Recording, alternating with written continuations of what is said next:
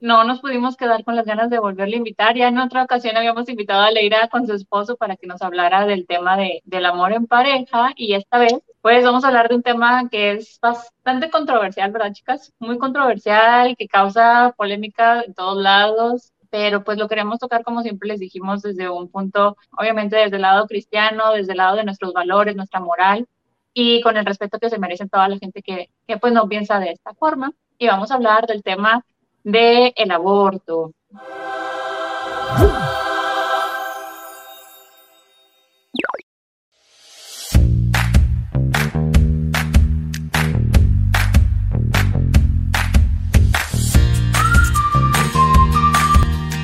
Hola, hola, buenas noches, ¿cómo están?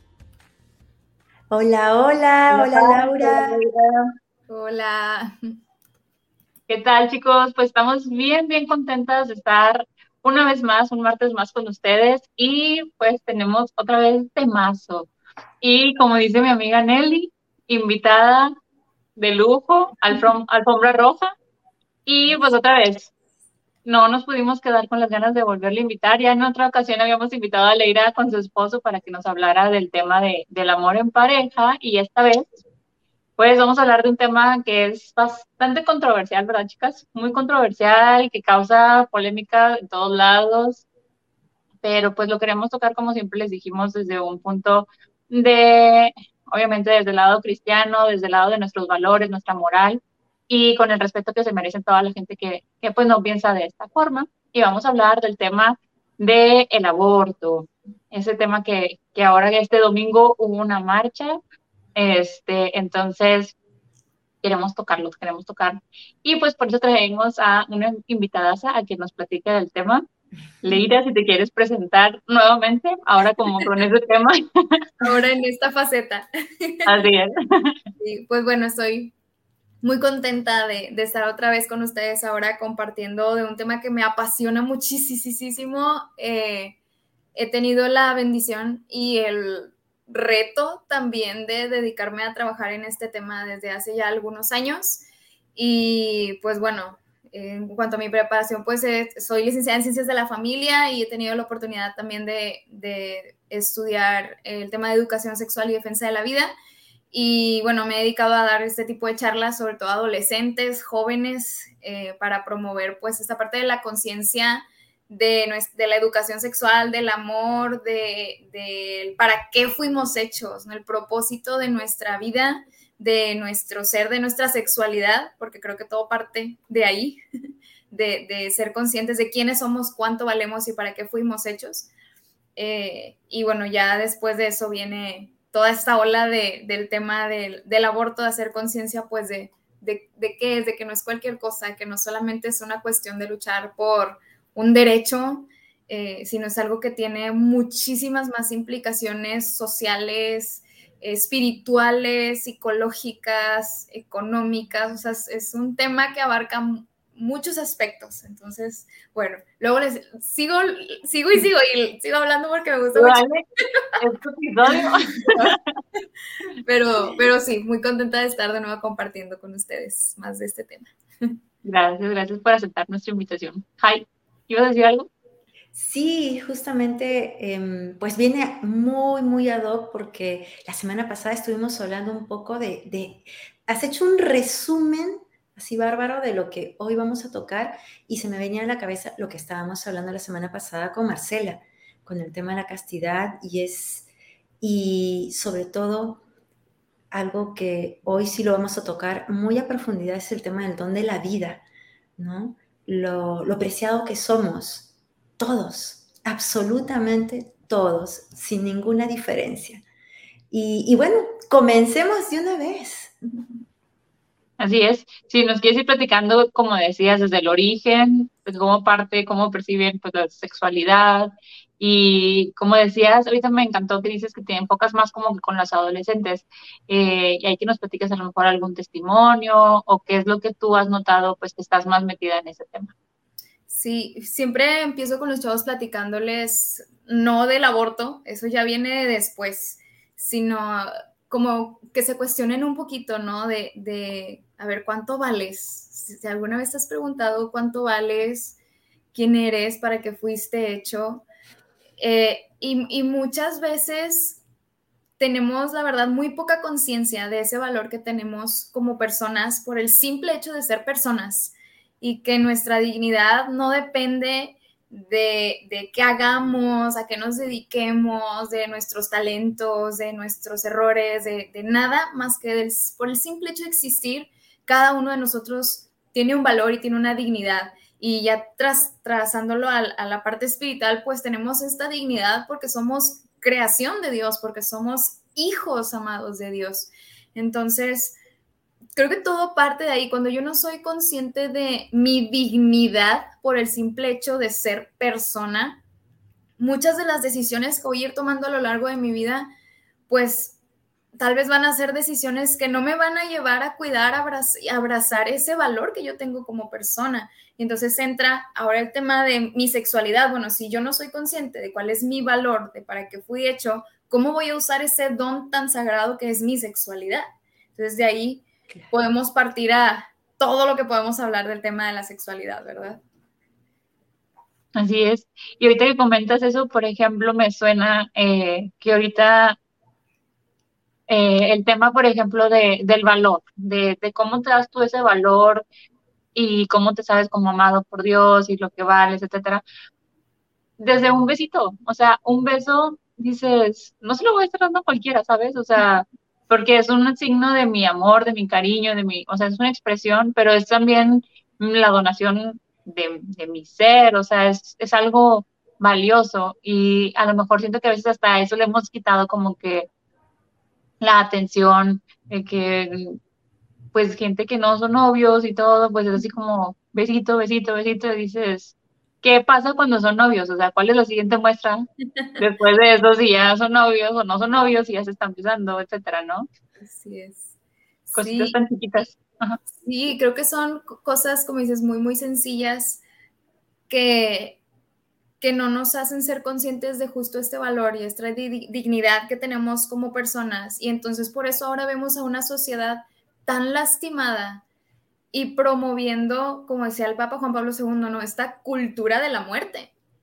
O sea, es una cultura en la cual no me importa quién eres, cuánto vales, por qué existes, sino para qué me sirves. ¿Me sirves o no me sirves? Si no me sirves, te desecho. ¿No? Y creo que... nada. Exactamente, si no, me, si no me sirve, no me beneficias en este momento de mi vida, te puedo desechar. O sea, lo vemos yo creo en relaciones de pareja, ¿no? De que, ¿sabes qué? Ya no me siento a gusto, vámonos, el que sigue. O sea, porque los matrimonios no duran, ¿no? O sea, porque no, no, no estamos tampoco conscientes de, del, del valor, de la lucha, del, del, permanecer también, ¿no? O sea, si no me sirves, vivimos en esta cultura utilitarista de no me sirves, adiós. Y pasa lamentablemente con el ser humano y, no es, y no creo que no solamente es en el tema del aborto, podemos incluso hablar del tema de la eutanasia también, eh, ¿qué, pasa con los enfermos terminales, qué está pasando con, los niños que están en la calle, o sea, a, veces nos limitamos y nos cerramos a defender la vida solamente para que no haya abortos, que creo que obviamente es de lo más grave porque estamos acabando con un ser sensible, inocente que ni siquiera lo hemos dejado nacer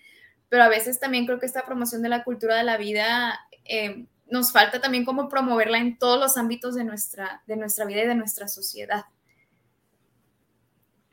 Eso es muy cierto y sobre todo mm, con todo lo que dices, imagínate, si hablamos de San Juan Pablo II, tan actual, ¿no? Un tema tan actual, pero a la vez ya tiene sus años. Y creo que también es un poco de desinformación hoy en día cuando tú decías, ¿no? Les das, seguro que te has topado, ¿no? Con adolescentes, jóvenes, que, que lo que tú nos dices es, no es de ahora, sino es, yo tengo casi 50 años, esto para mí no es novedad, sino es, es lo que nos han enseñado desde primaria, ¿no? Y a medida que ha ido evolucionando la ciencia, pues ha reafirmado y reconfirmado pues lo que antes ni siquiera solo se sabía por ideas eh, y ahora en 3D puedes ver tantísimo de los niños, de los bebés en el vientre materno, pero hoy en día como se divulga mucha información y muy mala información, pues hay, hay niños, hay adolescentes y hay jóvenes que pues lo primero que encuentran en internet es, es lo que creen que es la, la verdad, ¿no es así? Entonces, y seguro, como te digo, te habrás topado con muchas, en muchas pláticas, con muchos de ellos que decían, yo no sabía, yo no sabía, ¿no? Y, y bueno, sigue adelante, sigue adelante con esto de, de esta cultura de la muerte que, que, realmente, pues sí, o sea, qué bárbaro, ¿no? Yo lo leía eso hace 20 años, creo, sí, más o menos, casi, casi 20 años y, y mira, qué actual y qué cierto, o sea, como que decir cultura de la muerte, qué fuerte, ¿no? Sí. Pero qué cierto todo lo que se veía venir, que ahora ya lo estamos viviendo. Así es. Sí, y como dices, creo que es esta falta de información. O sea, lamentablemente, y suena muy irónico porque tenemos demasiada información por todos lados. O sea, tenemos tupido las redes sociales. Siento que tenemos muy fácil acceso a la información pero eh, lamentablemente a veces esa información no viene de fuentes confiables o reales, es muy fácil manipular también la información y, me, topaba en muchas pláticas con chavos que, o, o, pues chavitas, ¿no? Niñas sobre todo, por ejemplo, hablando de algún tipo de método anticonceptivo.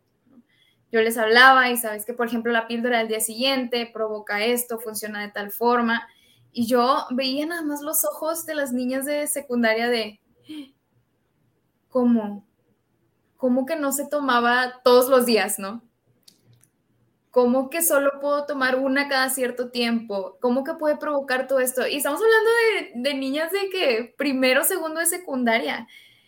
Y era terminar una plática y que se acercaban y es que yo ya me he tomado, no sé, cuatro en un mes. Y yo, santa madre de Dios, eres una niña de 13 años y, no, no saben el daño tan grave que le están haciendo a su cuerpo, a su organismo y obviamente, por ende, también a su psique y a, todo su ser, ¿no? Pero, pero justo es esto. Y, también hablando del tema del aborto, o sea, cuando les platicas de qué se trata, de cómo es, de consecuencias, de todo lo que puede pasar, es un, a la torre, yo no sabía.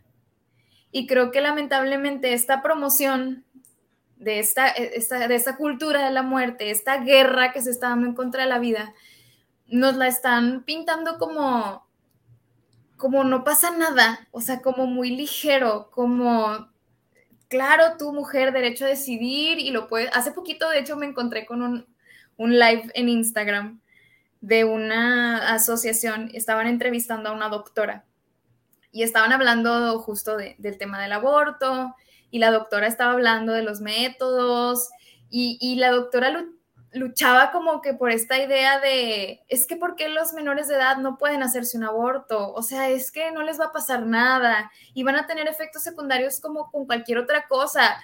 Y yo, mira, con el ojo así temblándome de, de, de ponerme a pensar de cuántas niñas estaban viendo esa información y creen en esa información. Exactamente, y lo creen, porque también esta persona lo decía como con mucha seguridad y era de, de verdad yo lo escuchaba y era de, no es cierto, eso no es cierto, o sea, si te haces un aborto, sí, sí puede haber consecuencias, o sea, a lo mejor no a todas las mujeres les pasa, cada cuerpo es diferente, cada persona es diferente, en cualquier cosa cada persona reacciona de diferente manera, pero no puedes venir y decir, no, no pasa nada Claro. Porque estamos, estamos de verdad, creo que no estamos siendo conscientes del gran daño que estamos haciendo al promover esta información, cuando pensamos que a veces estamos haciendo un bien. Sácanos de una duda, Leira. Yo te voy a hacer así una, varias preguntillas, pero de cada preguntita quiero que de repente, o sea, tú nos puedes confirmar. Dicen, dicen, yo lo he leído y lo he escuchado, eh, dicen que el, el, el aborto es el, trauma que tienen las mujeres por haber abortado es muchísimo más fuerte que los hombres o la gente que va a la guerra. Sí, han relacionado el trauma con el estrés postraumático que, sufren los, hombres en la guerra. Y, y, sí, sí hay estudios que demuestran que es más, más fuerte por, por todo el choque interno, no solamente de, la acción en sí, sino porque también estamos hablando de algo fisiológico.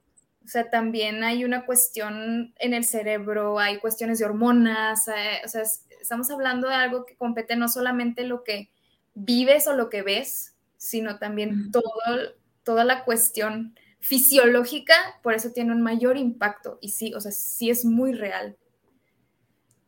Y como con esto, o sea, todavía, ah, ya me voy a poner cómoda, todavía con esto que nos estás platicando, o sea, realmente, como decías hace ratito, o sea, hay mucha información en San Google, o sea, que neta todo el mundo nos metemos desde que ahí encuentras todo. Sí, sí. Pero como siempre lo decimos también de bromillas, o sea, Google a cada rato te pone la situación más catastrófica, ¿no? Pero por eso me, me, me causa confusión de cómo te ponen las cosas más catastróficas para un dolor de lo que sea, pero para algo tan grave, tan importante como es la vida propia y la vida de otra persona, eso sí lo ven como libertad, derecho, expresión y lo que decías, o sea, se ha ido como transformando eso, eso de decir, eh, pues lo que realmente es malo, o sea, que estás cometiendo algo pues dañino para ti, para la sociedad, para todo, y, se ha ido transformando en, en, un, pues en un derecho, o sea, realmente así lo pintan y eso es, esa es la guerrita de todos los días. Y bueno, ahí también sabemos, hablando eh, cristianamente, pues que está la cola de, del chamuquillo ahí, o sea, cómo, cómo pinta tan bonito un panorama realmente muy malo, ¿no? Y te quería preguntar en eso, tú en, en, esas pláticas, supongo que las chicas obviamente se te acercan y te preguntan o te comparten, ¿qué, qué es lo que tú les llegas a compartir desde, desde tu persona, o sea, moral? Igual y no tanto religiosamente, sino como de tu forma de moral, qué es lo que le llegas a compartir, porque también supongo que es el, el shock de decir, oye, está súper desinformada y como que tratar con pinzas eso, porque también puede causar un, un shock también de decir de que no, o sea, repeler la información. Sí. ¿Cómo te enfrentas a eso? Qué difícil. Hoy, sí. la verdad, la primera vez que di una plática, la primera plática que di de verdad terminé la plática y se me acerca una, una chavita y me dice, me cuenta un testimonio de esa vez que yo me tomé tantas pastillas del día siguiente en, un mes y luego después terminé en el hospital, me dice, terminé en el hospital y terminaron haciéndole una cirugía en la cual prácticamente pues le retiraron, o sea, matriz, todo, todo, todo. Yo decía, es una niña de 14 años, entonces yo me compartía eso y yo de verdad estaba ¿qué le digo? O sea, ¿qué le dices? ¿Qué le dices a una niña que ya te compartió que vivió todo eso? Y de verdad para mí fue un, o sea, lo único que hice fue decirle y preguntarle, ¿no? ¿Cómo, cómo has enfrentado esto? O sea, ¿cómo lo has enfrentado tú? Y ella me decía, es que a mí me hubiera gustado saber todo esto antes. Me hubiera gustado saberlo antes dice, pero ahora me sirve todo esto para, pues yo ayudar a compartirlo a mis amigas, ¿no? Entonces, siempre me acuerdo como de ese testimonio y en cada plática es como, aquí puede haber alguien que, como ella, tal vez le necesitaba esa información antes y a lo mejor ahorita estoy, siento que estoy llegando a tiempo para alguien. Para alguien, a lo mejor para alguien ya llegué tarde, pero para otros estoy llegando a tiempo. Entonces, para mí esa es mi, como mi mayor motivación y pensar cuando alguien se me acerca, el, bueno, ¿qué, ¿de qué forma te puedo ayudar? Creo que lo más importante es no, sentirlos, no hacerlos sentir juzgados. Creo que todo va por ahí, porque ya son muy juzgados y ya se sienten muy juzgados por todo mundo. Las, sobre todo en, los jóvenes y adolescentes que empiezan muy temprano una vida sexual o que ya han tenido la experiencia de un aborto Tienen miedo porque ya son muy juzgados. ¿Qué van a pensar de mí? ¿Qué va a pasar si le digo a mis papás? ¿Qué van a decir mis amigos? Entonces, pues llega una desconocida y órale, de aquí soy, ¿no? Entonces, creo que lo más importante es eso, no hacerlos sentir juzgados y que sepan que, que puede haber un después en sus vidas, que en su vida no nada más es esa situación que vivieron o que están viviendo, sino que de verdad sí puede haber un, después, sin meter la parte religiosa, sin meter la parte de Dios, sin meter nada, porque a veces sí es como un poco complicado. Eh, pero sí tratar de hablar de Dios entre líneas y meter esta parte de la esperanza, de que, ok, o sea, así está tu vida en este momento, pero hay esperanza, o sea, podemos, no podemos cambiar el pasado, pero siempre existe esta posibilidad de, bueno, hacer un nuevo, dar un nuevo paso hacia adelante, hacer un nuevo futuro. Entonces creo que va más o menos por ahí. Creo que le di muchas vueltas, pero va más o menos por ahí. No, el tema, es que el tema está, está complicado, por así decirlo, y abarca mucho. Y se me vienen dos cositas a la mente. Uno es que cuando te invitamos, ¿te acuerdas que te dije que tengo muy grabado en mi memoria un testimonio que compartiste en redes sociales?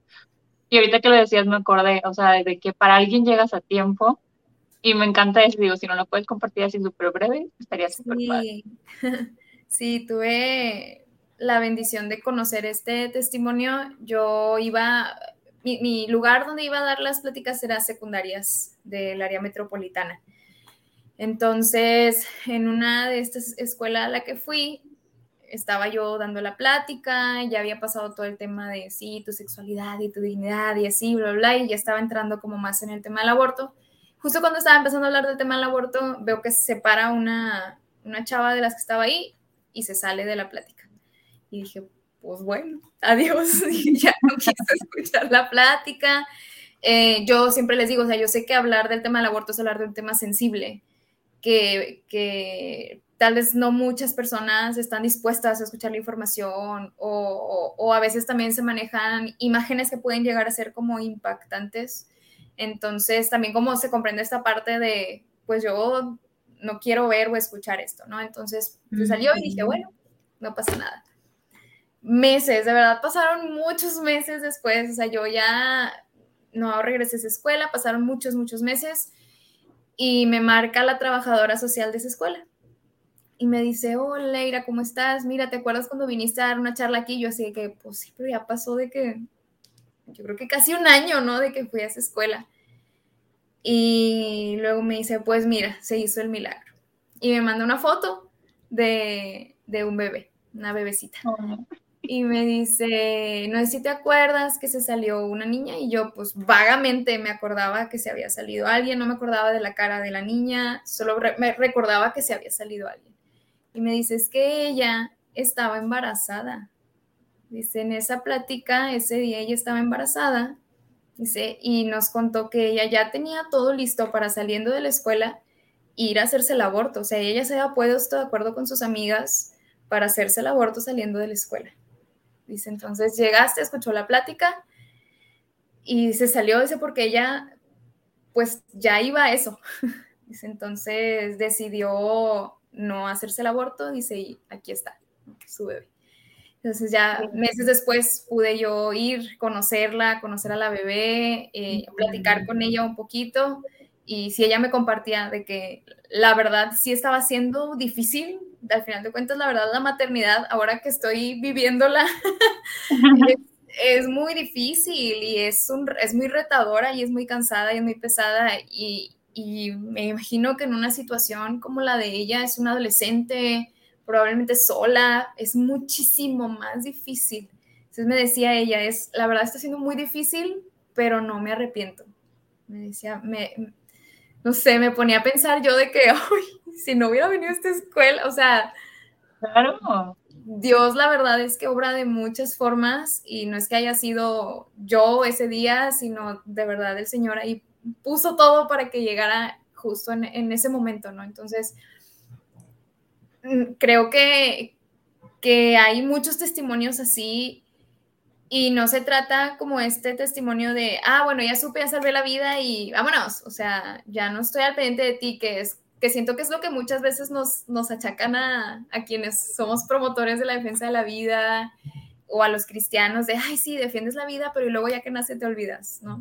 Eh, creo que también nos toca hacer un, un, gran esfuerzo por el, bueno, ya pudimos evitar que, que abortaras a tu bebé, que viene después, ¿no? Y es todo este acompañamiento que también creo que tenemos la responsabilidad de, de hacer. Sí, y con respecto a eso, Leira, ya que has tocado este tema y es muy delicado, em, hay centros donde acogen a las mujeres, adolescentes, de cualquier edad, que de repente, pues sí, o sea, están en una situación muy difícil, eh, donde tienen y piensan, y así como esta muchacha que ya tenía planificada eh, su vida, por así decirlo, antes de conocerte.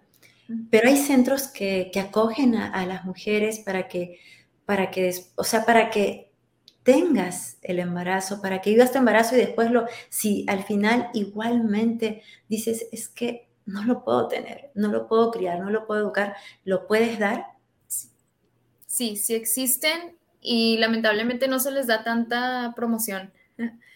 Existen, aquí en Nuevo León, por ejemplo, existen centros como BIFAC, eh, Casa Cuna Conchita, está Materfilius y está el CAM, que son lugares que acogen a la mujer embarazada. Y, por ejemplo, eh, Casa Cuna Conchita y BIFAC eh, las resguardan, o sea, ellos tienen una casa donde viven ahí las, las mamás, porque muchas veces también vienen de situaciones de violencia o, de situaciones muy vulnerables en sus familias, entonces mejor las resguardan con ellos para protegerlos de todo esto. Les dan acompañamiento espiritual, psicológico, incluso les dan eh, algún tipo de formación para que tengan también con qué sustentarse económicamente, eh, les dan todo lo que necesiten en cuanto a lo médico durante todo su embarazo. Y si es su decisión, pueden ellas eh, ceder a su bebé en adopción. Me tocó ir a conocer estos, estos lugares y nos decían las directoras, realmente hay lista de espera de familias que quieren adoptar bebés, que quieren adoptar niños. Hay, hay una gran lista de espera. El problema es que muchas veces no hay bebés, o sea, eso me lo dijo la, directora de Casa Cuna Conchita, que a veces no hay bebés. Y otra, que a veces también que creo que eso es algo por lo que se debería de luchar más en el tema legal. Eh, en los procesos de adopción también a veces son muy, muy, muy complicados. O sea, no, obviamente no es cualquier cosa adoptar un niño, tiene que ser todo un proceso muy, muy delicado, pero a veces se vuelven procesos demasiado burocráticos que, que complican a veces y desaniman a las familias también a veces al tema de la adopción.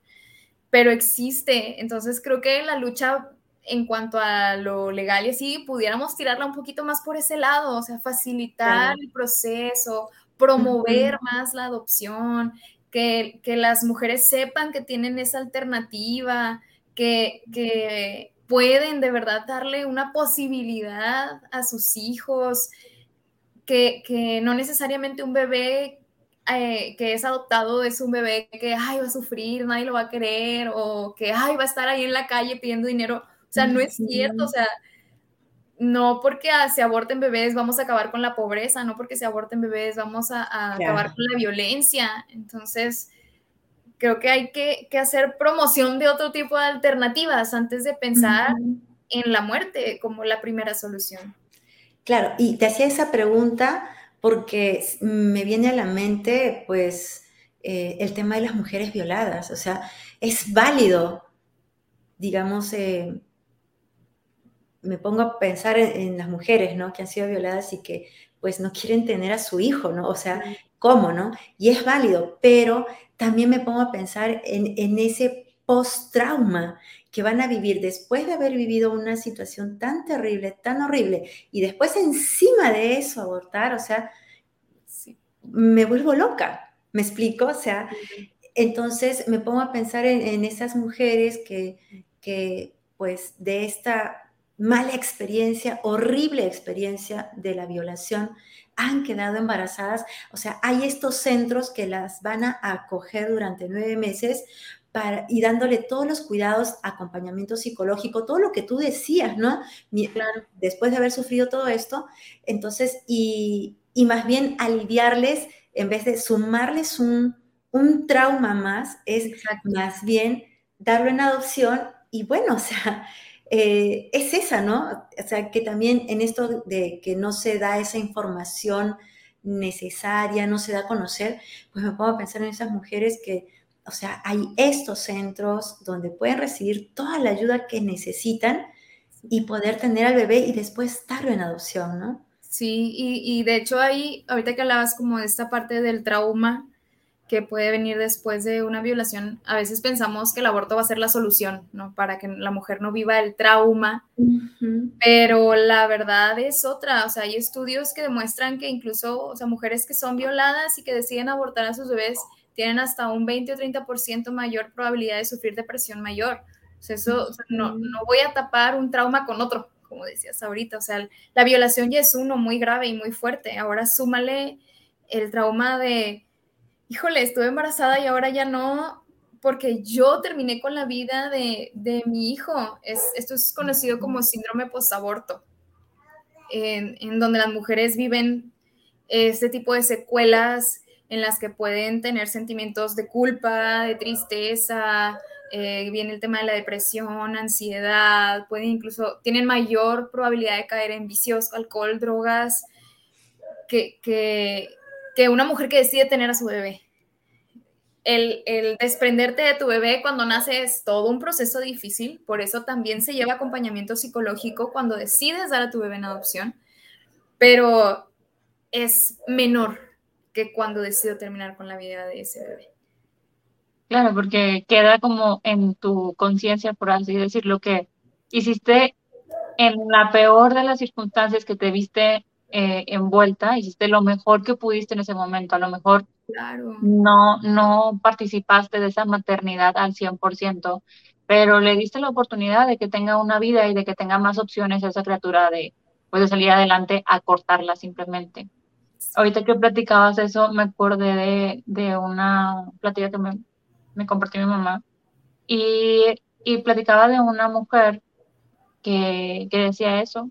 Dice, es que yo ya ya fui con psicólogo, ya me confesé, ya todo, el Señor me perdonó, sí, pero yo no puedo avanzar y no me lo quito, no me lo quito, no me lo quito, no me lo quito de la mente, esa sensación, esa culpa, y vaya, o sea, es, lo pongo también como para cualquier otra, otra situación en la que dices de que no voy a salir adelante, una depresión, se te acaba el mundo, o sea, el suicidio, cuánta gente se ha suicidado, porque piensan que no hay un segundo después todo está bien, o sea, es un día, es un ratito y es una lucha a lo mejor de semanas o de meses, pero acá es igual, o sea, a lo mejor el embarazo, ok, los nueve meses, pero si decides, sí, o sea, si decides esos nueve meses y quieres verlo también como que ese tiempo, ok, a lo mejor para ti va a ser una lucha porque es algo que no quieres vivir o que no quieres sentir a lo mejor, pero va a ser ese, esa luz al final del, del túnel y a lo mejor en esos nueve meses pasa otra cosa, o sea, te enamoras realmente de esa criatura y se lo, lo quedan y, y pues cambia totalmente el panorama.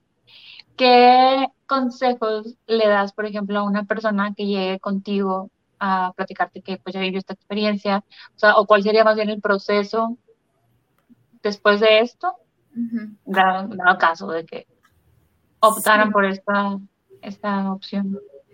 Eh, siempre lo primero es que reciban eh, alguna revisión médica, eh, canalizarlos con algún médico porque no sabemos de qué forma, cómo, en qué lugar, si tuvo algún daño físico que no sepa, que no se dio cuenta y, que, y que tal vez si lo deja pasar más tiempo pues pueda agravarse.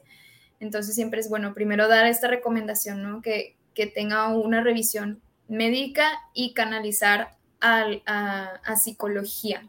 Hay una, hay una institución que se llama CAM aquí en Nuevo León. Eh, Centro de Ayuda para la Mujer, que brinda este tipo de acompañamiento de forma gratuita para las mujeres. Entonces, en caso de que ellas eh, lamentablemente tomaran la decisión de abortar, ellos lo reciben para dar este tipo de acompañamiento. También, eh, obviamente, pues está la parte espiritual.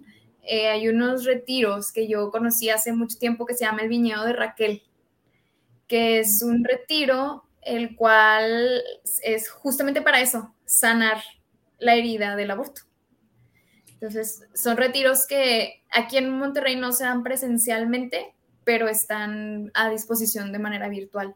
Entonces, ahí está este recurso. O sea, al menos yo... ¿El viñedo de Raquel? El, viñedo de Raquel.